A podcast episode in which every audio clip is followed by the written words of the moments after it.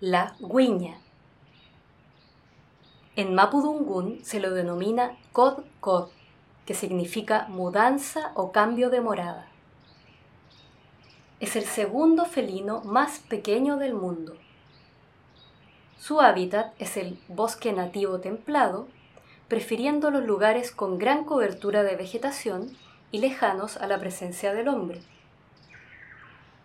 La guiña es un excelente trepador que utiliza los árboles para refugiarse y obtener parte de su alimento, el cual consta de presas vivas, principalmente roedores terrestres y marsupiales, pero también suele comer aves, lagartos e insectos. Para su sobrevivencia, la guiña necesita recorrer grandes distancias en la búsqueda de comida y refugio. La mala fama que la guiña tiene entre las comunidades rurales se debe a que ocasionalmente ataca aves de corral. De ahí que se creara el mito del chupacabras. Esta característica también inspira el término guiña, que se refiere a un ladrón oportunista.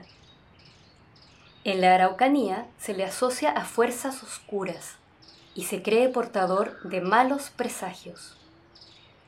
Incluso se cree que su presencia anuncia la muerte de un integrante de la familia.